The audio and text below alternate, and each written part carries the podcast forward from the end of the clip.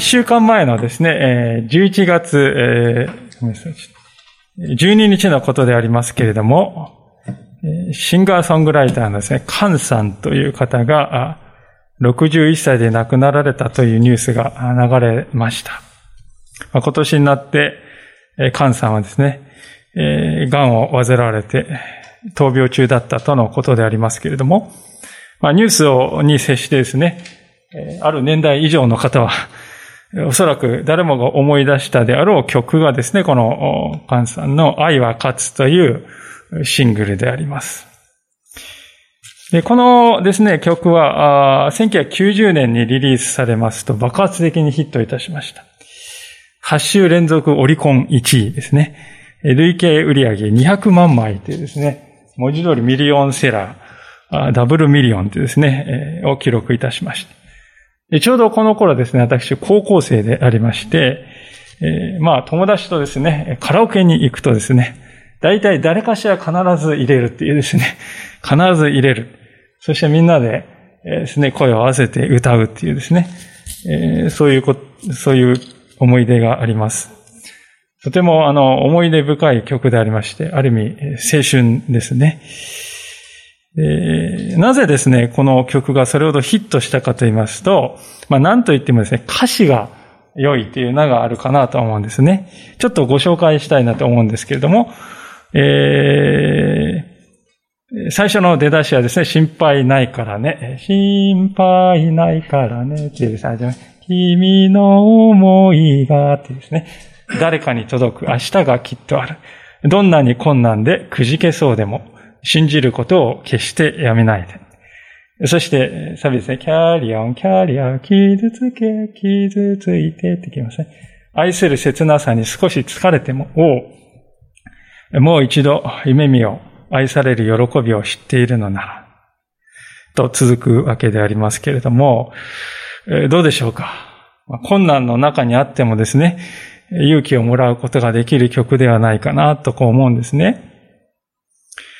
で、この歌のあの最後に登場するのが、タイトルにもなりました、この愛は勝つというですね、部分なんですけれども、えー、心配ないからね、君の勇気が誰かに届く明日はきっとある。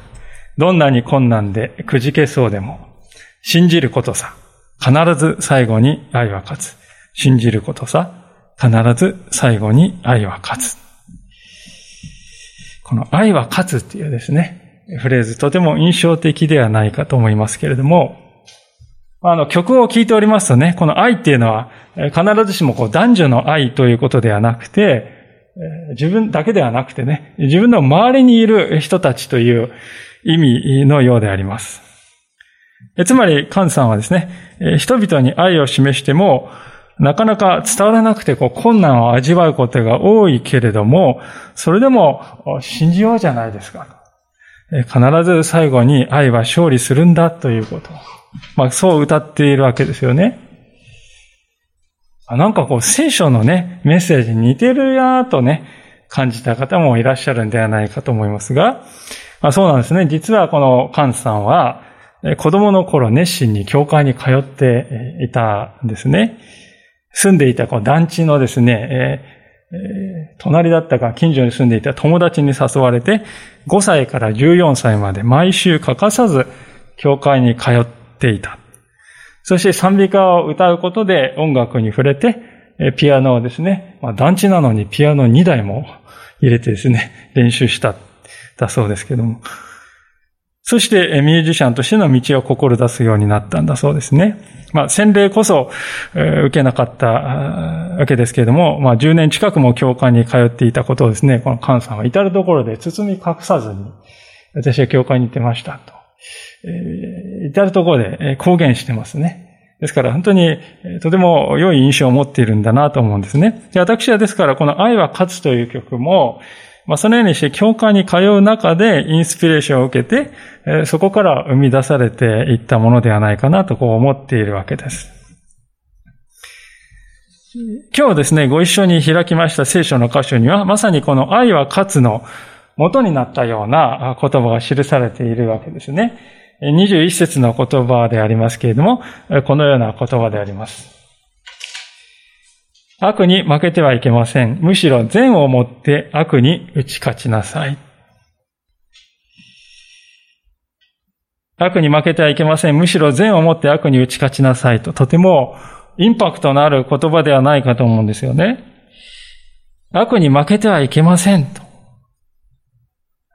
これはどういうことなんでしょうか？悪に負けるということはですね、それは相手の悪に対して自分も悪で返すというね、えそういうことが私は悪に負けるということなんではないかと思うんですね。私たちはどうでしょうか？日頃人間関係において多くの、多くのですね、悪に直面させられながら生きているのではないかと思います。まあ、ねちねちとですね、嫌味の言葉を言われるとか、あるいは養子のことをからかわれるだとか、あるいは一方的な誤解に基づいて抽象されるとか、あるいは過去にやってしまった失敗をいつまでもいつまでもですね、えー、あげつられるとか、あるいは理不尽に急に怒鳴られるとか、あるいは欲求不満のはけ口にされてしまうとか、あるいは八つ当たりに、八つ当たりにされるとか、まああげればキリがないですよね。でそういう、もしそういうですね、悪の数々に、数々に対して、自分も同じようなやり方でですね、相手に反撃をしてしまうとですね、それは自分もその相手と同類に落ちてしまうということですよね。相手のしている悪に自分も支配されて、ある意味、その奴隷にされてしまっているっていうことになるんではないでしょうか。奴隷っていうのは主人の言いなりで自由がない状態ですよね。ですから、相手の悪にですね、カーッとですね、来てその悪でやり返すというのはまさに悪に支配されてしまっている。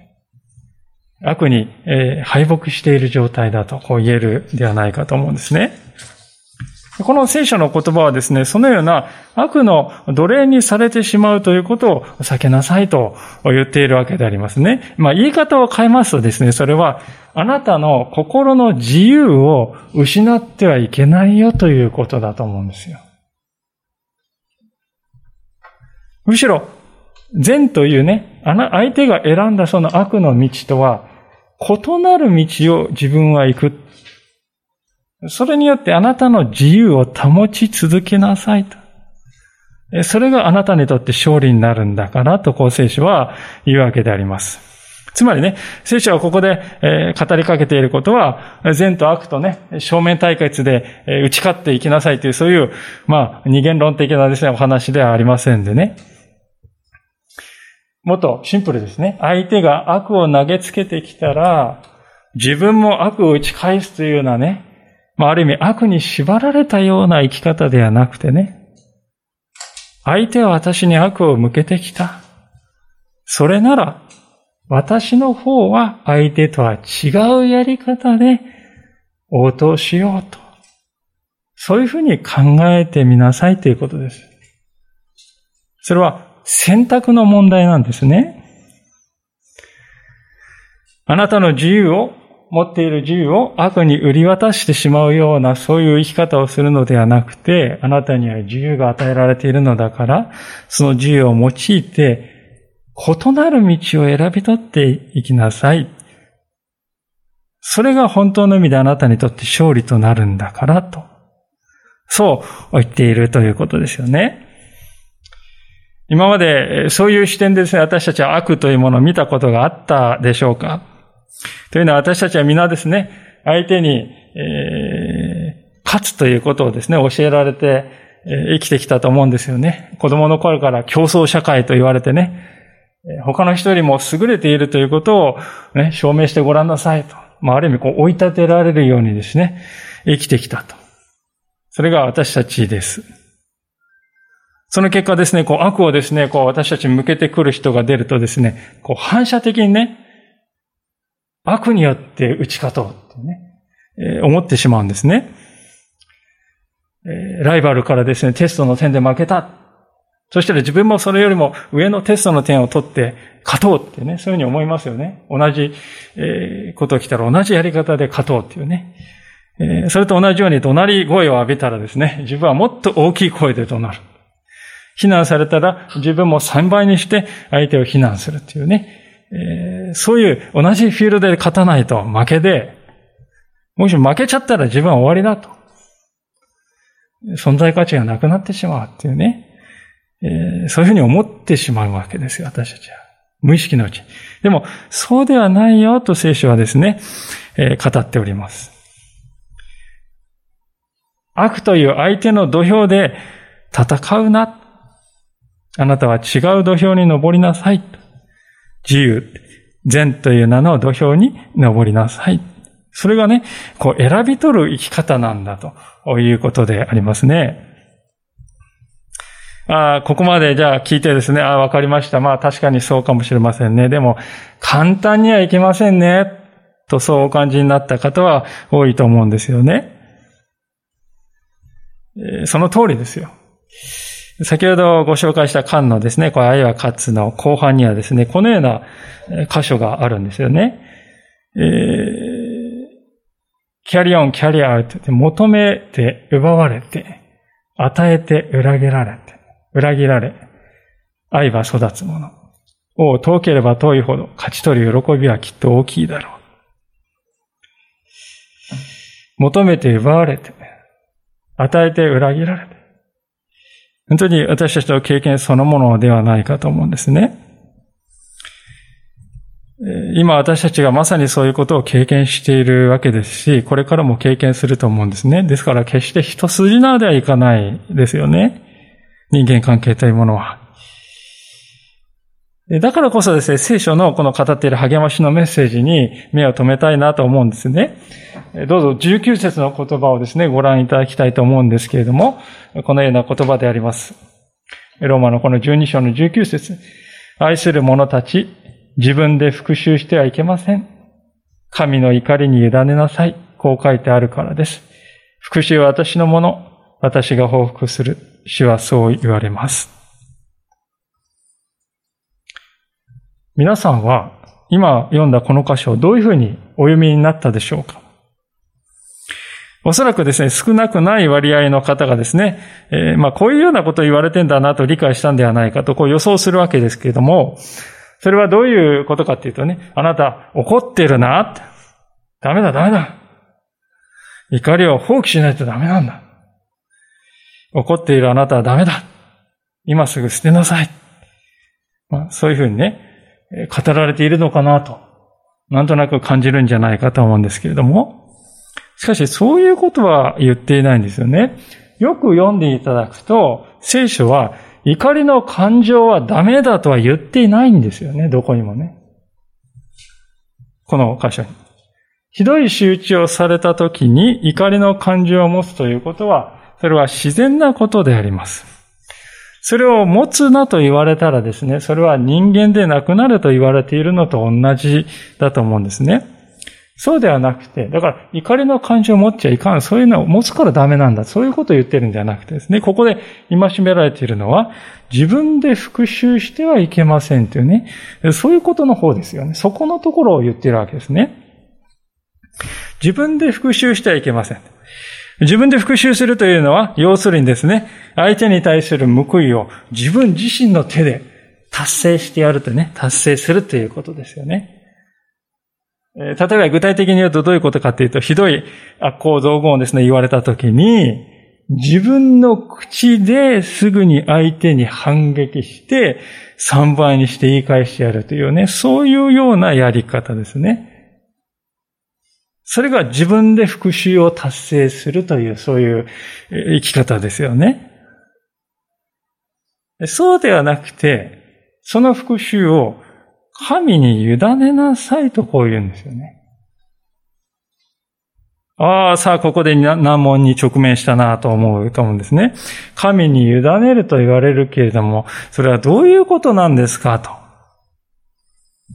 まあ、端的に言うと、それはですね、神様に祈ってから、自分のこのね、そのことに対おける自分の主導権を手放していくということだと思うんですね。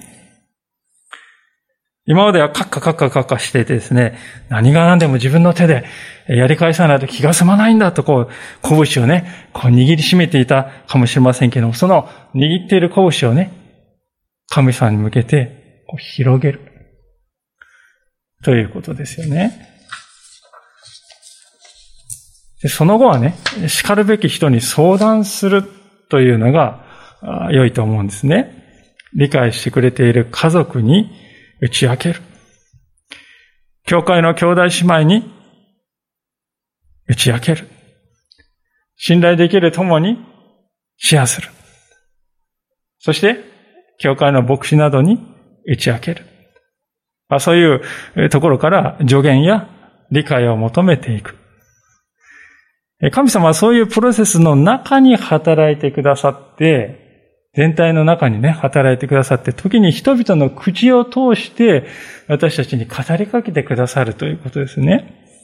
ですから、皆さん、神に委ねるっていうことはね、座って何もしないで待ってなさいっていう、そういうことじゃないんですよね。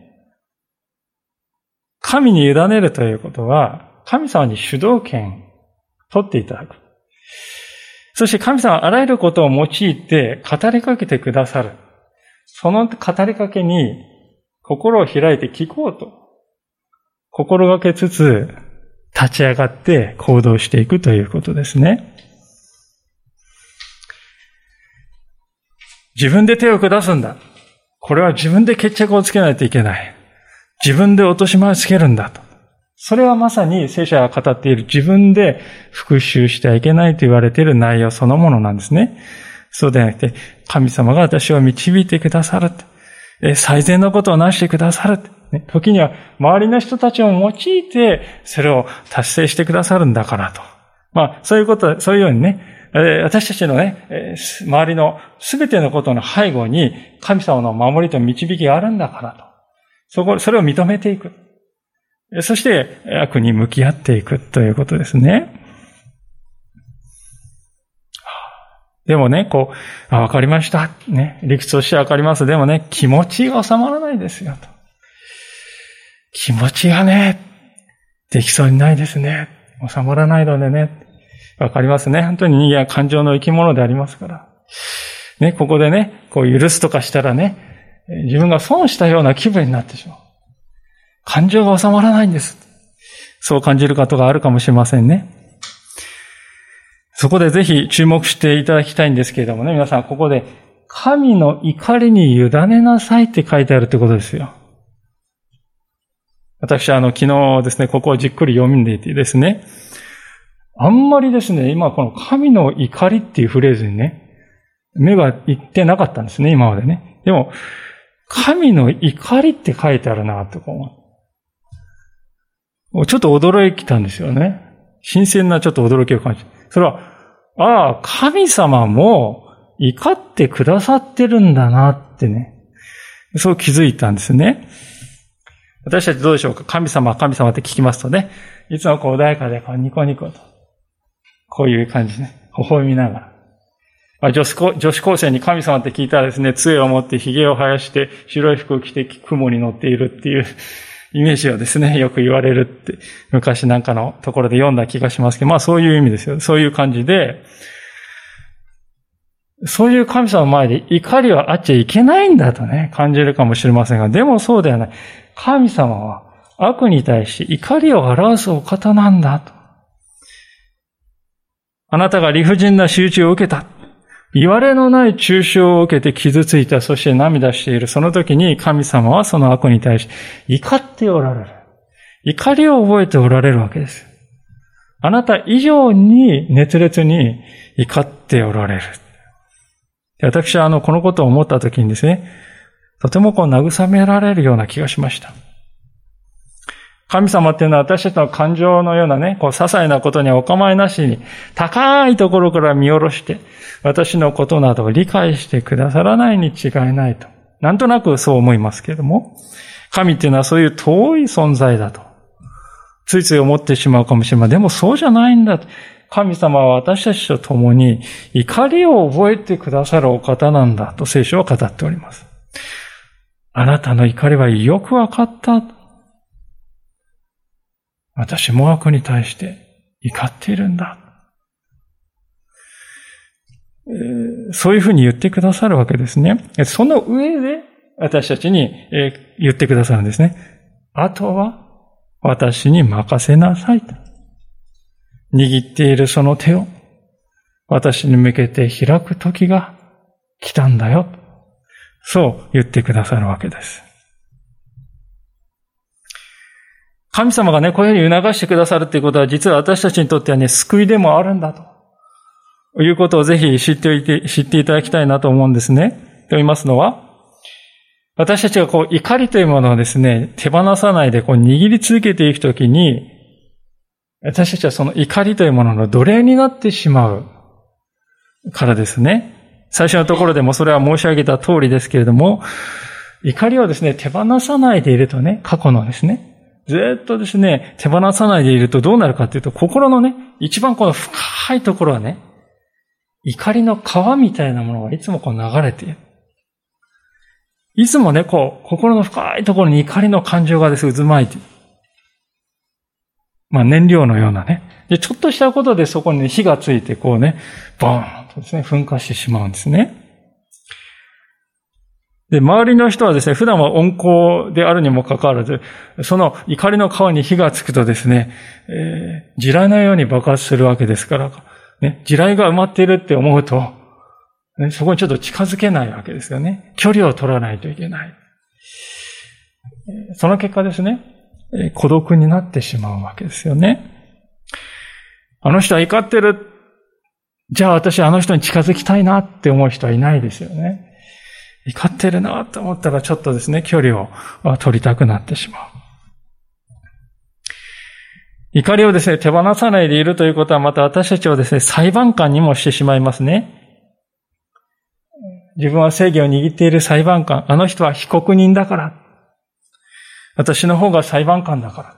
正しいのは私だから。そういうふうに線引きをしてしまうんですね、人間関係ね。線を引いて。裁判官っていうのはですね、間違ってちゃいけないですよね。え、ですから、怒っている人っていうのはいつも自分を正当化してしまいますね。自分は正義の怒りをしてるんだから。悪いのは相手なんだからと。まあそういうふうにね、自分は正しいんだと自己正当化してしまうとですね、自分の姿が見えにくくなるわけですよね。で、その結果ですね、自分が正義を実行しているつもりなんですが、外から見るとですね、とんでもない悪をかえって行っているっていうね、そういう状態になってしまうんですよね。矛盾した状態になってしまう。自分は正しいことをね、裁判官としてやっているんで、でも、外から見ていると本当にですね、とんでもないことを言っているなと、そういう状態になってしまうんですね。皆さん、ちょうどですね、イエス様に出会う前のパウロはですね、そうだったんじゃないかと思うんですよ。彼はユダヤ教のエリートでしたね。将来を嘱望された人でありました。しかし彼はですね、本当に自分は神様に誰よりも熱心にお仕えしているんだと思いながら、クリスチャンを次々捕まえて、牢屋に投げ込む。女性も子供も投げ込むっていうようなことを行っていてね、全然両親に痛みを感じない。おかしいと思わない。そういう状態になってましたね、彼は。私たちも時にそうなってしまうかもしれない。自分がね、怒りを握り続けて、自分が正しい。自分が裁判官で相手は被告人だというふうにね、えー、なってしまうとね。えー、で、そういうですね、自分が見えてない人、人をいつも裁いている人と、私あの人とぜひ仲良しになりたいという人はなかなかいないですね。神様はこういうことをご存知なんですね。怒りを手放さないで握っ続けてね、心の中にこう流れ続けている人はですね、だんだんと人生にね、行き詰まっていきますよね。孤独になってしまうんですよ。ですから神様はそのことを心配しておられる。神様は、それでその怒りを私が引き受けるから、そう言ってくださるんですね。つまり、この19節の言葉は愛なんですよね。神様の愛なんです。神様は知っているんですね。怒りを手放さないで自分で復讐してやるぞとこう思っている人が、えー、なね、その行く先はどうなってしまうかということを神様はよくご存知だからこう言ってくださるわけですね。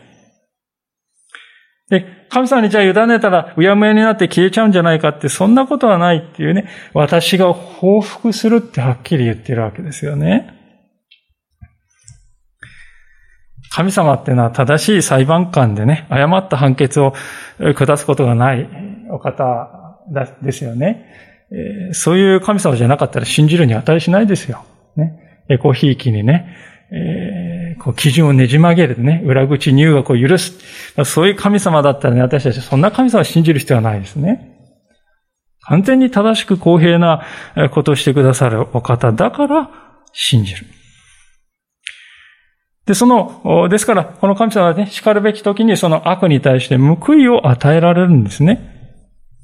で、その報いは私たちが予想するようなやり方とか予想するような時ではないかもしれませんけれどもね。でも私たちは今か、今か、いつやってくれるのかってね、そういうことはもう神様に委ねてしまった方がいいですね。でそうでないと手放したことにならないんです。依然として怒りに心が縛られた状態になる。でそれは神様が望んでいる私たちの心の自由ではないということですよね。で実は神様はですね、そこからもう一歩進んでごらんとですね、私たちに促しているんですね。怒りを手放して心の自由を得ましたと。でもそれは自分の側の話です。そこからね、一歩進んでみてごらんと。自分の側のね、自由を得た。そこから一歩進んで、相手の側も変えられていく。そこまで進んでほしいんだと。それが神様の願いですね。二十節の言葉ですが、次のようにも書かれています。もしあなたの敵が飢えているなら食べさせ、乾いているなら飲ませよ。なぜならこうしてあなたは彼の頭上に燃える炭火を積むことになるからだと。いや、これは無理ですよ、と。本当に無理ですと。多くの方が思うんじゃないかと思いますね。もう私はね、怒りを手放すと言われて、それだけで今精一杯なんです。その相手に良いことをしてあげるなんてね、とってもできませんよ。それが本音というもんですよね、皆さんね。えー、よくわかります。そこでぜひね、この言葉を注意深く読んでほしいんですけれどもね、聖書は決していつでもどんな時でも親切に接しなさいとは言ってないですよね。そうではなくて、相手が飢えていたり乾いている時、そのような時ですね。相手がピンチに陥って弱り果てて助けを必要としている時、そのような時が訪れたならば、その時には善を持って助けてあげなさいとこう言っているわけですよね。決してね、普段から、その自分に悪をしてきた人を前にして普段からこう作り笑いしてね、感情を押し殺してニコニコしなさいよっていうことを言ってるわけではないんですね。それは人間の本質に反しております。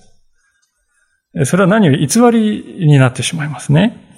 神様は私たちにできもしないことを求めるお方ではありません。で私たちに悪をね、なした相手、大体悪をする人って行き詰まっていくんです。さっき言ったようにね。え行き詰まっていく。で、だんだんこう弱くされていく。もうこのようにですね、飢えて乾いている。これ象徴的な面ね、もありますよね。別にあの貧困という意味だけじゃなくてね、もういろんなことに行き詰まっていく。そういう時に、助けてあげるならば、それは相手の頭の上に燃える炭火を積むことになるってこう言うんですけども、不思議な言葉だなと思いますよね。まあ私はキャンプをやってね、こう炭を、えー、火をつけて焼肉をしたりしますけれども、その炭火を相手の頭に置くことになるんだとこう言われて、あんまりこうね、イメージが湧かないんですけれども、まあ、比喩ですよね、これもちろんね。実際に火傷するような熱いものを相手の頭に乗せるという話ではありませんが、この比喩として言ってるわけですけど、どういう比喩かっていうとね、まあいろいろ見解があるんですけれども、私が思っているのはですね、やはり、こう、一番してくれそうにない相手が自分に親切にしてくれると、ね、そうするとその悪をした人はね、心の中に痛みを感じる。そして後悔を感じるようになる。なんでこの人は自分にこんなことしてくれるのかと。でも自分はこの人にあんなことやったのに。なぜ自分はこんなことを返すのかと。そこからですね、本当に痛みが生じて、後悔が生じるようになり、そこから悔い改めに向けた思いがね、ふつすとこ湧いてくる。まあ、そういうことを語っているんだと思うんですね。ですから、燃える炭火っていうのはですね、心の中にこう湧き上がるようなね、こう自責の念というかね、そういうことを表していると思うわけであります。まあ、実は、そのようなことは現実に起こっているわけでありまして、一人の方はですね、ご紹介したいと思うのですけれども、えー、この方はですね、えー大阪でですね、カニの専門料理店をですね、経営している方であります。カニゲンっていうですね、お店だそうですけれども。まあ、ある晩ですね、この、あの、深夜のことですね。お酒に酔ったですね、男が、面白半分でですね、店のこのシンボルでありました、2メートルも大きさのあるですね、こう、カニの模型がね、をですね、えー、何度も 蹴ってですね、引き倒してですね、走り去っていったんだそうですね。で、監視カメラがあって一部始終映っていたと。でこの、店主の方はですね、悔しさをにじませながらテレビのインタビューにですね、登場しました。で、そのインタビューでですね、こんなことはけしからんことですと。許せませんとこう言っていたそうですけれども、警察もですね、これはもう明確な器物損壊事件だと。で、捜査を始めて、で、その捜査のことが報じられてですね、逃げられないと思ったのか3日後になってですね、二人の青年が自首してきたんだそうです。その自首してきた青年で話を聞くとですね、働いていた飲食店がですね、コロナの影響でクビになってしまった。それでむしゃくしゃして、先によってやってしまったということでありました。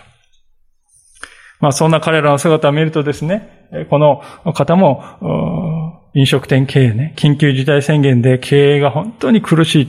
もうそんな自分の姿なんか重なるような気がしてきてね。この二人もコロナの被害者やと、そう感じたって言うんですね。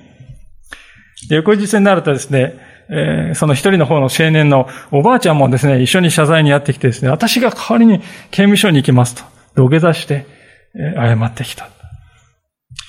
その姿を見た彼は次第に被害届を取り下げようかと考え始めたっていうんですね。それを聞いた仕事仲間や警察官はですね、いや、そんなことしたら示しがつけないですよと止めようとするんだけれども、天使の方はこう述べたんですね。教会の皆さんにも相談して祈ってもらいましたから。私も昔はいろいろありましたが、許されて生きてきました。だから二人を許したかったんですと。まあいろいろあったっていうのは実はこの店主の方はですね、ちょうど4年前から教会に通い始めてクリスチャンになっていたんだそうです。で、その当時のですね、この方はですね、奥さんと不仲になっていて、いつも口論が絶えない夫婦関係だった。で、も愛想をつかされてですね、えー、子供たちを連れて奥さんが出て行ってしまった。で、そのようなですね、妻を憎んで、危害を持ち、加えようかとですね、刃物を持ち出してね、えー、行くときに、えー、親友がですね、俺も行くと言って同行したんだそうですけれども。いざ目的地に着くとですね、もう、お前は殺人犯なんか絶対するわけにいかないと。もう、身を挺して、えー、止めようとしてですね、えー、揉み合いになってですね、まあ、その、彼も傷を負いながらも、こういうふうに言ったんだそうです。必ず神様の光が見えるから、信じようなと。この親友というのはクリスチャンだったということですね。その彼に連れられて、こんな自分でも救われんならと、藁をもすがる思いで教会に初めて入った瞬間に、この方は心を打たれたんだそうですね。で、その時のことをですね、十字架が光のようで、目を閉じている方がはっきり見える感覚だった。今まで経験したことのない暖かさと光を感じて涙が止まりませんでしたと語っています。それからこの方は教会に通い始めて、一年経って洗礼を受けたんだそうです。でそういう経験がですね、あった、してきた、えー、彼でしたから、このカニのですね、えー、看板を壊した青年をですね、教会に来ないかと誘ったんだそうです。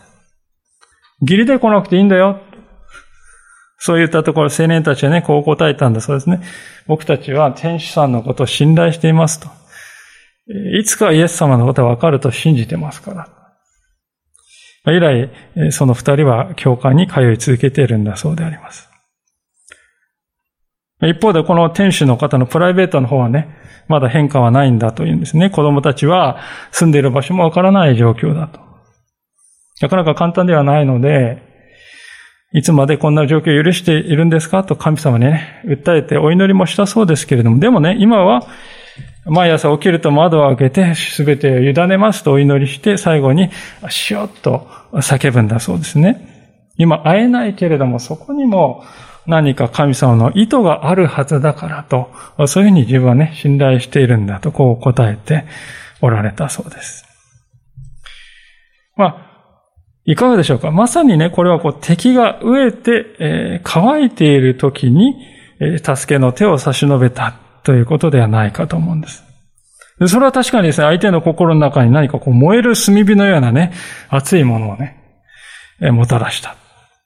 熱い悔い改めの思いをもたらしたように思います。そこで、この二人の青年の人生も少しずつですが、変えられ始めていった。もし、しかし反対にこの方が怒りに身を任せていたとしたら、決してこういう展開にはならなかったと思います。皆さん、悪に打ち勝つというのは、こういうことを意味するのではないでしょうか。確かにカニの看板は壊れた。大きな損害を被った。しかし、それを補ってあまりある良いものをこの方は得たわけですね。私私はですね、これ、ある意味でこれもまたね、神様の復讐と言っていいんじゃないかなと思うんですね。ただしね、えー、愛による復讐って言ってもいいのかなって思います。イエス・キリストという方は、まさにその愛による復讐を成し遂げてくださったお方ではないかと思います。聖書を開きますと、イエス・キリストが十字架の上から自分を十字架につけた張本人の人たちを目の前にしてですね、十字架につけられてありながら、次のようにこう、こう祈っている姿がですね、記されていますね。それはこういう祈りです。父よ、彼らをお許しください。彼らは自分が何をしているのかが分かっていないのです。ルカの23章34節です。私はこの祈りをですね、こう目にするたびに何かこう心の中に熱いものがですね、こう湧き上がってくるのを感じるんですよね。それはここにあるですね、燃える炭火のようなものなのかなと思います。